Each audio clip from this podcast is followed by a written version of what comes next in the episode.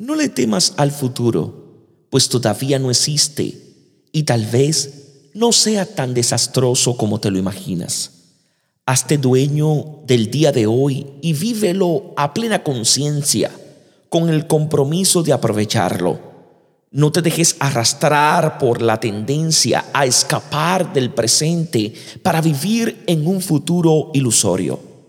Lo adecuado es ir tramando el tejido de cada momento.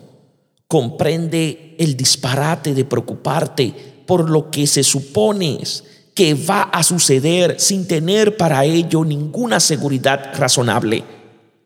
Haz de cada amanecer un proyecto de esperanza positivas. Toma el día de hoy de tu cuenta y sácale el máximo provecho. Dios os bendiga en sabiduría y en santidad.